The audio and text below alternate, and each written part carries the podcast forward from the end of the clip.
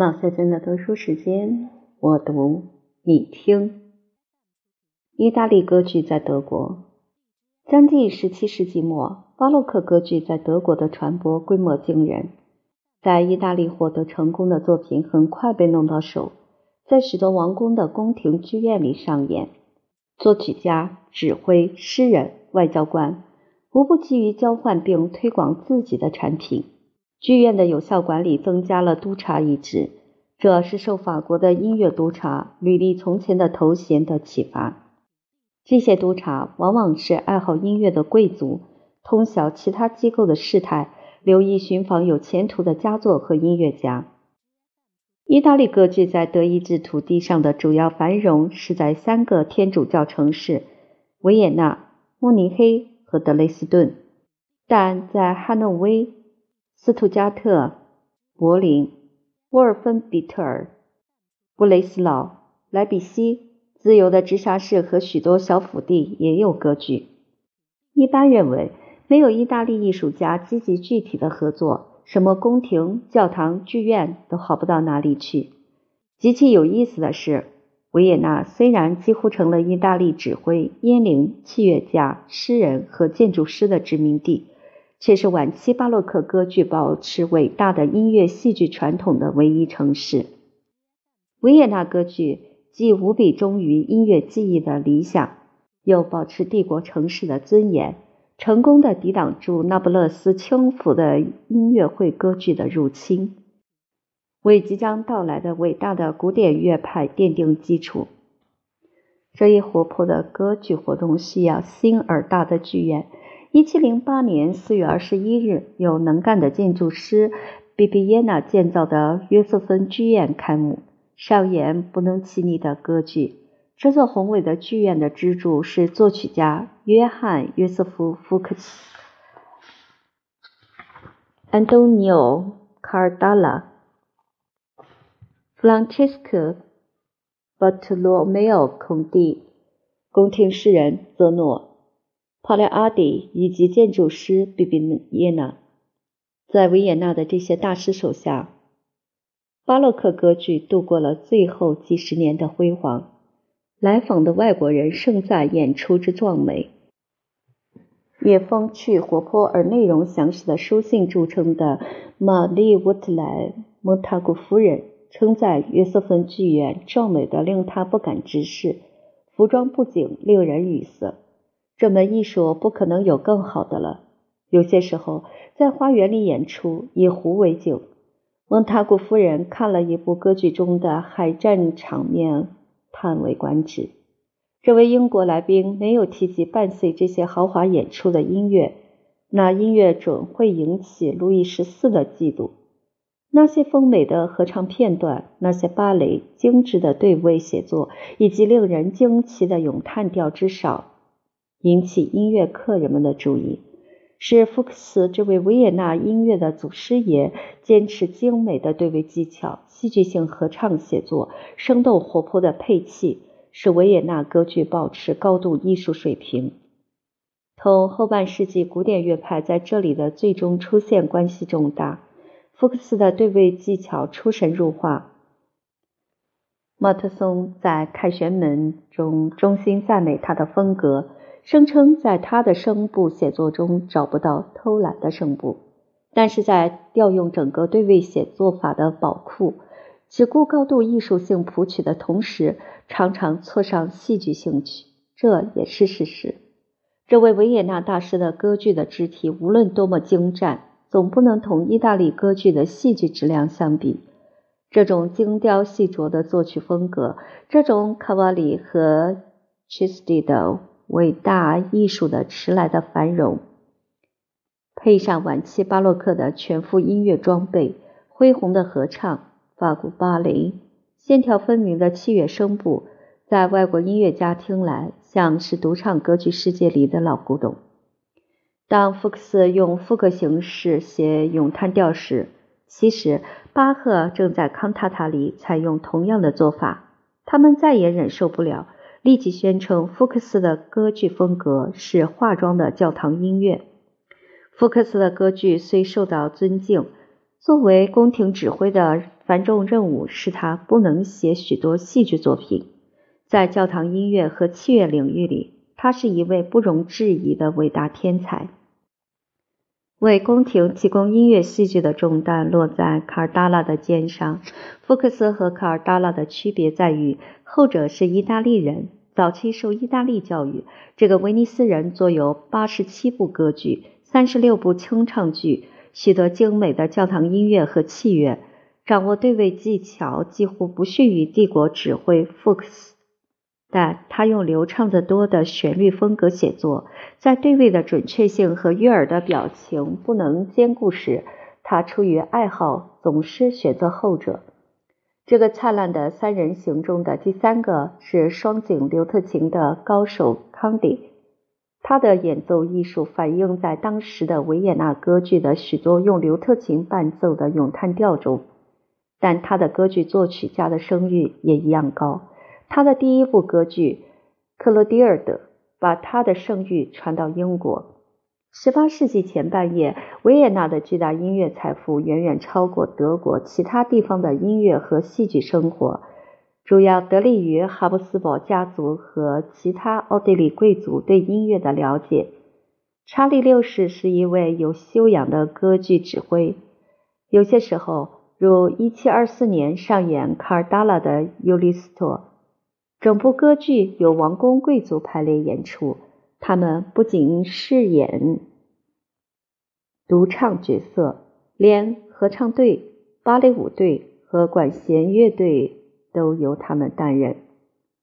帝国歌剧院在再小的细节上也不惜工本，不肯马虎，总是从远方各国聘请优秀的歌唱家。但是奥地利本国的艺术家也受到鼓励，甚至优先聘用。不过，巴洛克歌剧的主要条件——烟铃，不得不从意大利进口。意大利是18世纪中唯一继续出产烟铃的国家。从1700年起。发行单上提到女歌唱家，他们的人数和重要性稳步上升，直到他们的工资甚至比拿天文数字的烟铃还要高。庄严的帝国歌剧团于1740年突然崩溃。1744年后，约瑟芬剧院关闭，改建为舞厅。老的巴洛克歌剧风华已过。几年后，皇宫剧院开幕时。维也纳歌剧正进入一个使它的名字成为音乐艺术象征的历史时期。虽然没有维也纳人那样王气的天才，意大利音乐和音乐家在不亚于这个多瑙河上城市的其他音乐中心称雄。慕尼黑自16世纪以来一直对意大利艺术和意大利音乐家友好。1653年欢迎歌剧到来，意大利歌剧从此流行。在干练的宫廷指挥约翰·卡斯帕科尔手下达到高超的水平。科尔离去后，意大利人完全控制慕尼黑的音乐生活。信奉新教的萨克逊的天主教首府于1662年引进歌剧，那里的第一号音乐家是德国本地人约翰·阿道夫·哈塞，他是斯卡拉蒂和波尔波拉的学生。没有一个作曲家像哈塞那样被同时代人当作偶像崇拜。意大利崇拜他，直呼其为那个萨克逊人；德国为他感到骄傲，把他捧得比有学问的对位大师巴赫和亨德尔还高。英国在他身上看到意大利歌剧的代表。两位经验丰富的评论家沙伊伯和莱夏特认为。哈塞和他的柏林同行格罗恩是德国的一个音乐新纪元的使徒，一个重新发现和重新建立良好音乐趣味的纪元的使徒。他们觉得这个意大利化的德国人的戏剧风格如此完美的表现情，他写的场景个个难以忘怀。他的影响为许多大作曲家铺路，包括格鲁克、海顿和莫扎特。他是为唯利主义时代的社会风气服务的城市化的音乐会歌剧的最璀璨的一位大师，和梅塔斯塔西奥一起是意大利歌剧的不容争辩的统领。我们知道的他的歌剧有六十部左右，还有一部清唱剧和许多教堂音乐和器乐。十九世纪对这个萨克逊人的评论很残酷。他的歌剧也的确属于后斯克拉底那种歌曲歌剧，以美声唱法的咏叹调为最终目的，但绝不是穿上歌剧服装的一首首音乐会歌曲。他们富有旋律创意，戏剧刻画入木三分。他的宣叙调堪称典范。他对意大利语咬字发音的处理胜过最优秀的意大利作曲家。卡尔·海因里希·格劳恩是普鲁士王的指挥，统帅柏林的歌剧。但是，这位作曲家的戏剧作品和大多数意大利化的德国人一样，似乎完全仿照一个相沿成习的末流音乐戏剧，里面有许多健康而讨人喜欢的音乐，但目的只是好好写，唱起来流利。让乐队有事做、有效果，在重要的戏剧节骨眼上结合一切可用的手法，发挥作用。格罗恩的《罗德琳达》是柏林上演的第一部意大利歌剧，从此意大利歌剧统治普鲁士首都将近一百年。新建的皇家歌剧院头几年的剧目几乎全是哈塞和格劳恩的作品。意大利歌剧在英国，珀塞尔死后，英国歌剧向意大利音乐无条件的投降。托马斯·克莱顿原来是国王乐队的成员，从意大利带回来一些意大利咏叹调，改配英语歌词，用彼得·莫德的台本写了一部歌剧，叫做《塞浦路斯女王阿西诺埃》。一七零六年，俨然作为自己的创作上演。其实只是把意大利歌剧走私进口，克莱顿的同胞们却认为这部作品实现了国人追求英国民族歌剧风格的梦想。继《阿斯诺埃》之后，立即上演马克·安东尼奥·布隆奇尼的《卡米拉》，配上英语歌词后，获得极大成功。波尔尼称，在三四年里上演了六十四场。自从查理二世登基以来，盘踞英国的法国音乐家此时一个一个消失，意大利开始入侵，持续整个世纪。眼看英国抒情戏剧面临崩溃，约瑟夫·爱迪生这位伟大的散文作家找到被认可是珀塞尔的继承者克莱顿，提供他一个自己编写的台本，叫做《罗萨蒙德》。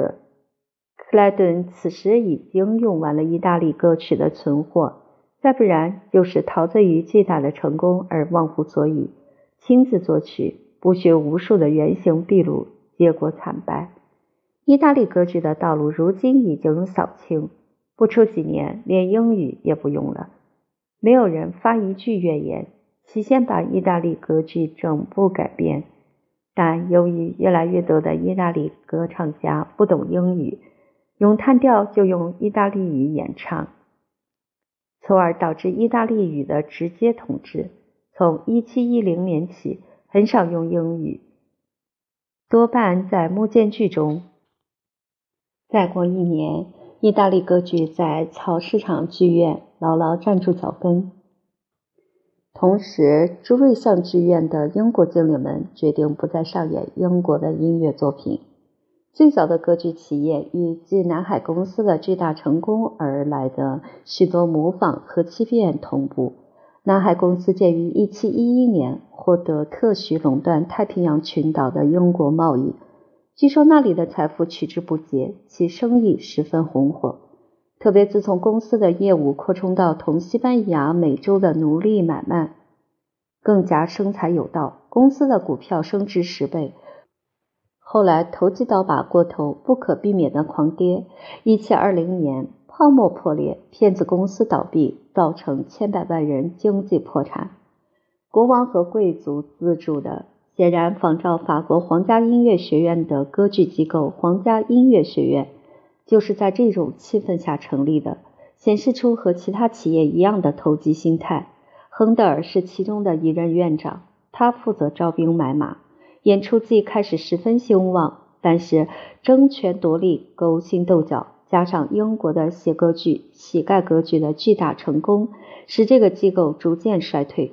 亨德尔在学院的同事中有阿迪利奥、阿里奥斯蒂和乔瓦尼·巴蒂斯塔·布隆奇尼。二人中，尤其是布隆奇尼同亨德尔这个德国人争权。布隆奇尼以其大提琴的演奏技艺和作品在贵族圈子里很吃香，因此有权势者的支持。即使没有针对他本人和事业的这些阴谋诡计，亨德尔的工作也已经不堪重负。歌唱家、作曲家、器乐家各有各的怨仇，不断需要绥靖。这样，学院经历了八年的辉煌，上演了一些名扬全欧的亨德尔的歌剧后，于1728年倒闭。虽然历尽折磨，这位强壮的萨克逊人立即着手另一项计划，与国王剧院的瑞士经理约翰·詹姆斯·海德格尔合作，但又于1732年破灭。亨德尔以惊人毅力再度去意大利，带回一些歌唱家。面对种种逆境，不怕竞争者打出塞内西诺和法里内里这样的王牌。这位不屈不挠的德国人上演了几部新歌剧，可惜这般疯狂的经历不能持久。作曲家病了，他的剧团也垮了。1733年迁到科文特花园剧场。而草市场剧院的舞台被他的竞争对手哈塞和波波拉占领。他们由于亨德尔为敌的大多数贵族的支持。然而，亨德尔的生命力和创造力简直超人。他去德国治病不久，便返回英国，更加迫不及待地投入战斗，继续写作一部又一部歌剧，傲然无视公众的需求。海德格尔收编自己的老剧团和倒闭的劲敌的剧团留下的人马，于1737年秋重振旗鼓，演出歌剧，但几乎立即破产。亨德尔同时把注意力转向清唱剧，但尚不愿认输，于1739至1740年匆匆凑齐一个剧团，演出了自己的最后几部歌剧。格尔格。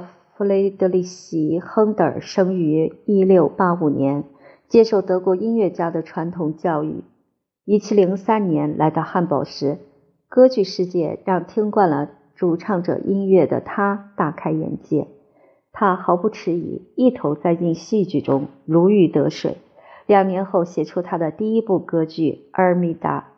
有了一定的名气，掌握了戏剧作曲后，年仅二十一岁的亨德尔于一七零六年离开这座与汉萨同盟的城市，前往音乐家的乐土。他和在汉堡出露头角时一样轻松自如，不仅适应了意大利风格，还适应了与德国新教社会大相径庭的生活方式。他一方面追赶意大利同行，一方面不忘创作教堂音乐。访问罗马时，写了几部拉丁语的作品。回到佛罗伦萨，以在意大利创作的第一部歌剧《罗德里格》一举成名。罗德里格为他赢得名歌唱家维托利亚·泰西的青睐。他为他写了第二部意大利歌剧《阿格里皮娜》。这部作品于1709年在威尼斯上演，成功如此轰动，使他一举成为意大利最出名的作曲家之一。上一年去罗马时，有人给这个德国新教徒一部红衣主教潘菲利写的清唱剧台本，亨德尔拿它写成了早期作品中最重大的一部，他自己十分重视这部作品。一七三七年在伦敦重新修改，于一七五七年再一次修改成清唱剧《时间与真理的胜利》。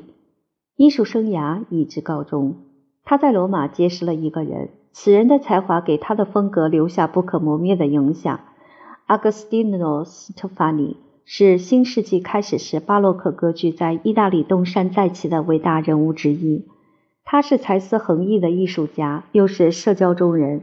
政治家、外交家、教士、教皇使节、宫廷指挥和多产作曲家，这位修养非凡的人是属于波塞尔和斯卡拉蒂一流的作曲家，或许可以说是保持高贵的歌曲风格、没有不必要装饰的纯咏叹调歌剧的最早一个伟大代表。他对德国音乐起的作用无比重要。以意大利声乐风格的朴素高贵的线条缓和德国主唱者对位的学究气而刻板的忙碌奔波。斯特法尼的二重唱，不论在歌剧中或是在室内乐中，尤其在室内乐中，达到了表现为三重奏鸣曲原则的三声部巴洛克对位的顶峰。由于他的宝爵和汉诺威选帝侯的邀请，亨德尔接受。斯特法尼不久前留下的汉诺威宫廷指挥的空缺。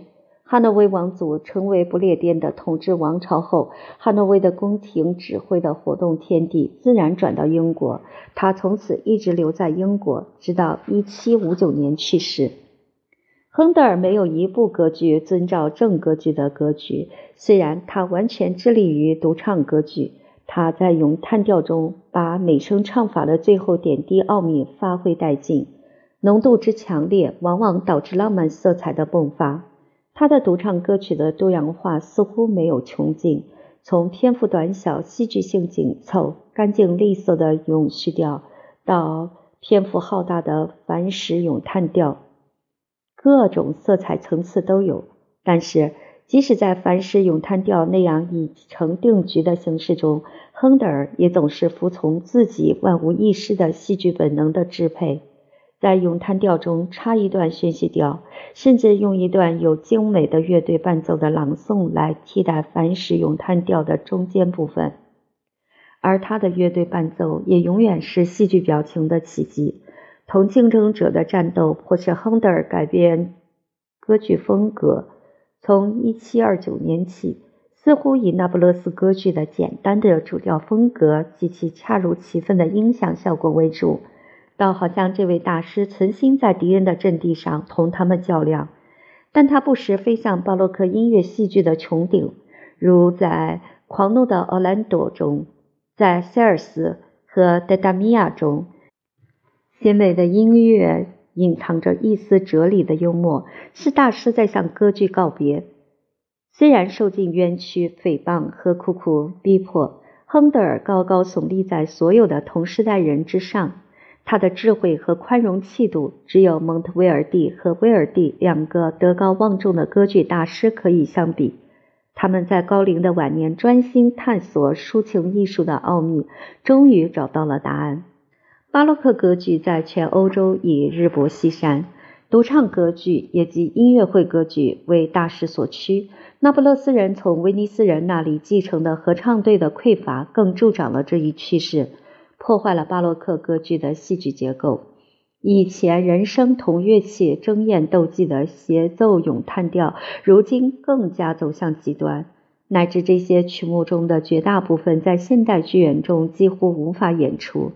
因为我们没有一个歌唱家能唱那些敢与长笛或短号争高下的段落。在斯卡拉蒂和亨德尔的作品中，感情类型的表现仍属无比重要。旋律有严谨的和声和对位肢体支持。晚期那不勒斯乐派的作曲家片面开发旋律，结果相对忽视了对位与和声。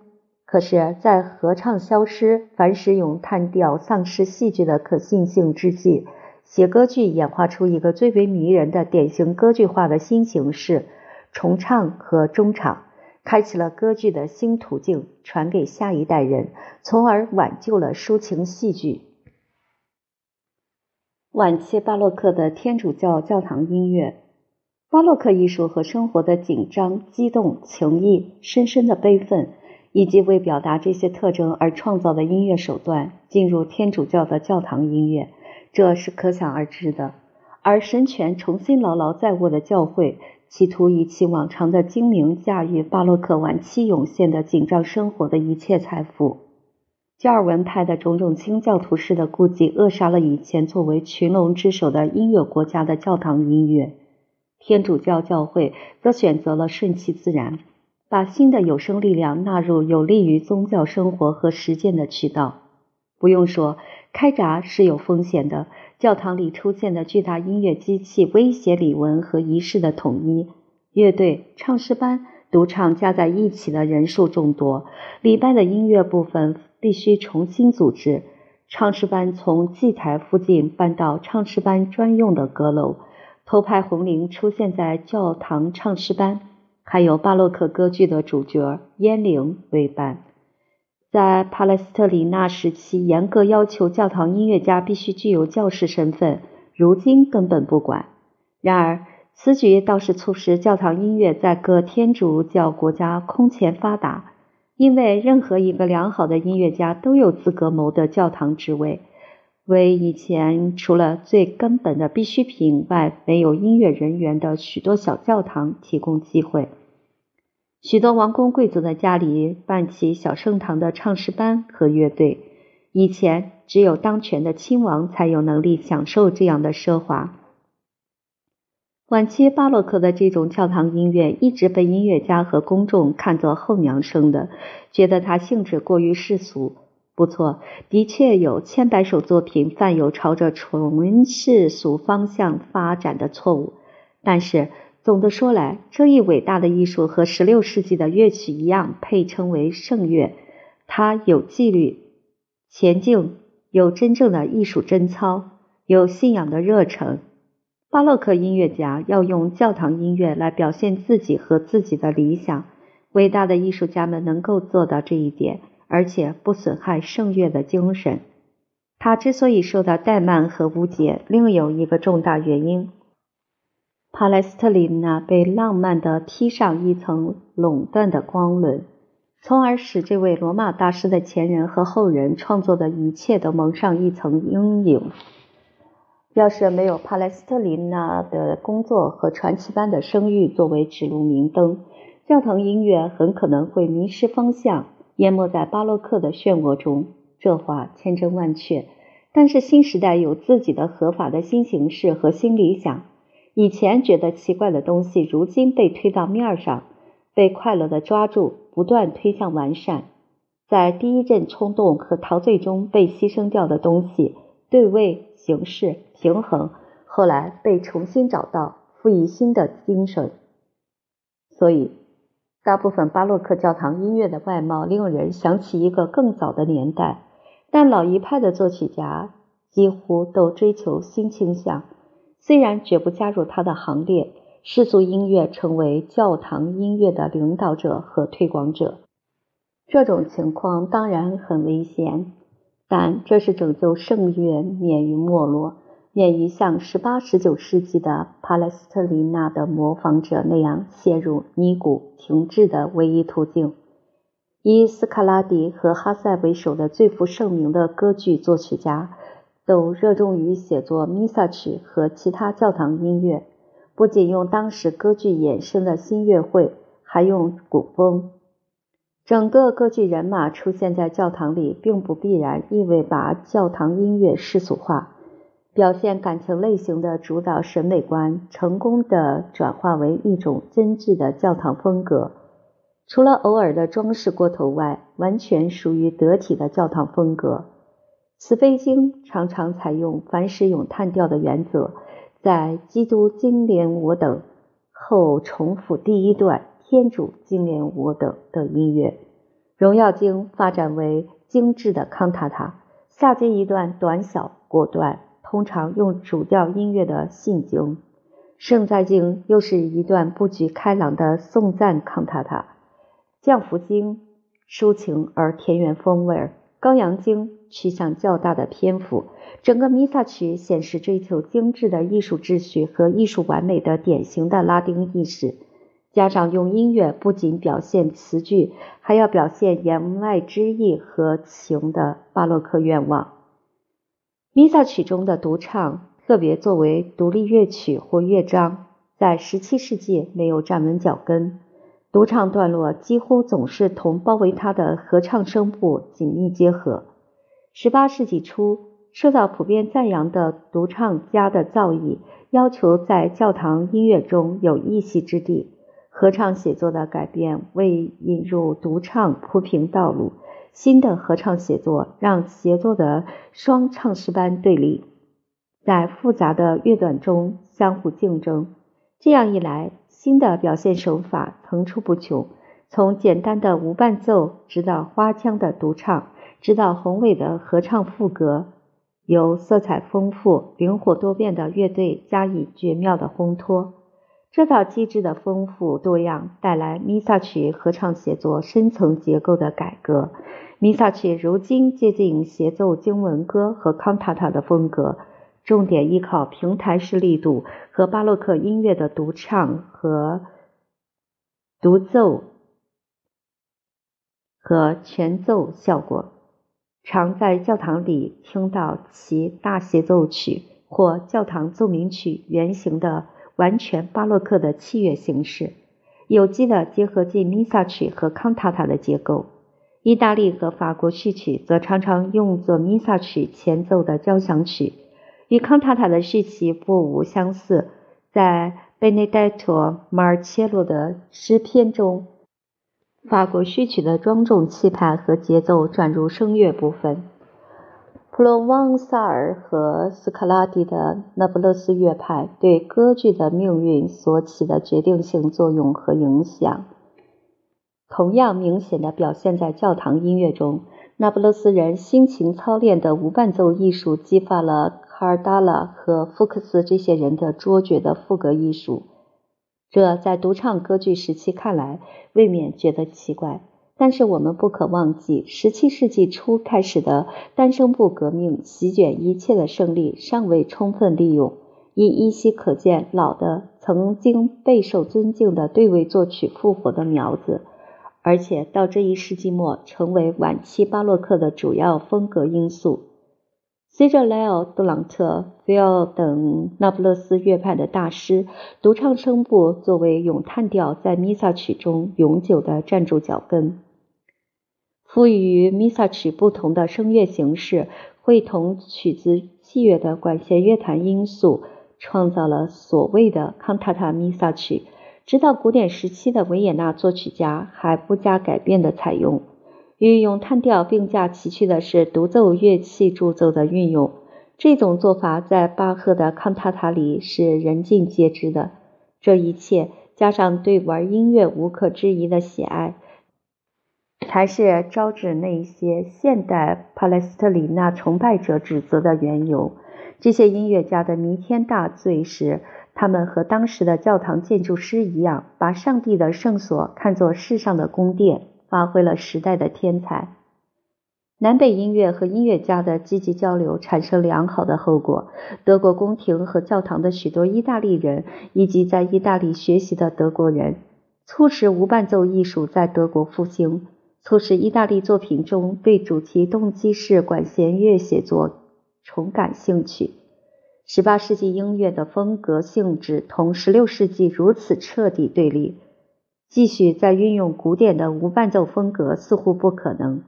然而，帕莱斯特里纳时期的音乐居然能够跨越时代，而在巴洛克中有一席之地。不过，话又说回来，它到底还是没有多大的活力和产量。虽然音乐院和博洛尼亚学院那样的地方不断演奏，不用说，只有通过妥协才得以存活下来。早在十七世纪，音乐家已经能区别尼古风格和混合风格，前者适当的接近帕莱斯特里纳的风格，后者企图把前一种风格同现代风格柔合。但是哪一种也不能避免巴洛克感情类型的强烈影响。问题是怎样调和现代的风格感与老的作曲技巧？事实上，致力于复兴并采用老艺术的巴洛克作曲家，无不努力在老技术的框架内表现感情类型，因此他们的改编和模仿都染有一丝十八世纪的味道。只有极少数人，如帕洛塔和皮萨里，才深得无伴奏风格的真谛。马特·帕洛塔是那不勒斯音乐学校的产儿，供职于维也纳的帝国宫廷。对福克斯特别热爱纯复调声乐一定产生巨大影响。帕斯瓜尔·皮萨里如此沉湎于帕莱斯特里纳的作品，到了写作方式和他所崇拜的偶像一样崇敬的地步。马蒂尼神父称他为18世纪的帕莱斯特里纳。这两位德高望重的大师叫时宗倒转，但是，尽管他们真正理解并欣赏过去的伟大艺术，甚至能在自己的作品里借用它，这终究是一门历史性的综合艺术，脱离生活。其余的人错把卡农多重唱诗班写作以及古老艺术的其他技术和形式因素当作尼古风格的实质。他们与帕莱斯特里纳风格的重大分歧是增加了器乐伴奏，或用管风琴。或用精致的协奏乐队来弹奏简单的持续低音。我们已经提过这一倾向的萌芽。十八世纪对这些古老的原著几乎完全缺少感觉和了解。尽管有罗迪和福克斯那么优秀的作品，约翰·塞巴斯蒂安·巴赫改编过帕莱斯特里纳的《多米萨》。增加了由两支短号、四支长号、低音提琴、羽管键琴和管风琴组成的乐队的伴奏。伴奏虽然写得相当朴素，用文艺复兴时期的随同人声方式演奏，但是中音方式、朗诵方式和抑扬起伏的变化，完全改变了原来的音乐面目。巴赫的做法可以说是最好的证明。巴洛克时期的复调基本上属于和声性质，建立在和声的导音上；而建立在调式上的古老的无伴奏艺术，则主要是旋律性、线性的。也难怪这两种风格始终不可调和。只有明朗的崇古态度，才能把16世纪音教会的音乐语言重新交给18世纪的音乐家和做礼拜的信徒。德国人的传统的音乐教育和对器乐的爱好，使他们特别能够接受在南方宫廷里效劳的意大利歌剧作曲家带来的精致的教堂协奏音乐。老一代中重要的有约翰·卡斯帕克尔、约翰·海因里希·施梅尔策尔、弗朗茨·海因里希·比贝尔。继之者有约翰·迪斯马斯·泽林卡。弗朗茨·泽维尔·安东·缪施豪泽和贝内迪特·安东·奥什奈特，以福克斯为其中最伟大的晚期巴洛克的德国天主教作曲家。他们的弥撒曲有稳定扎实的风格感，各个段落有明智的展开的主题素材和庄重的器乐间奏粘合在一起。在德意志奥地利服务的意大利人。把德国南部的严肃的节庆性的对位写作与意大利式作曲的旋律魅力相结合。有钻研精神的学者可以在奥地利和巴伐利亚音乐名作集的卷帙中看到这些人艺术的优秀范例。但是，教堂音乐家不得不等待可供使用的现代版问世，才能把这一伟大的曲目用于礼拜，用于真正的目的。合法的目的。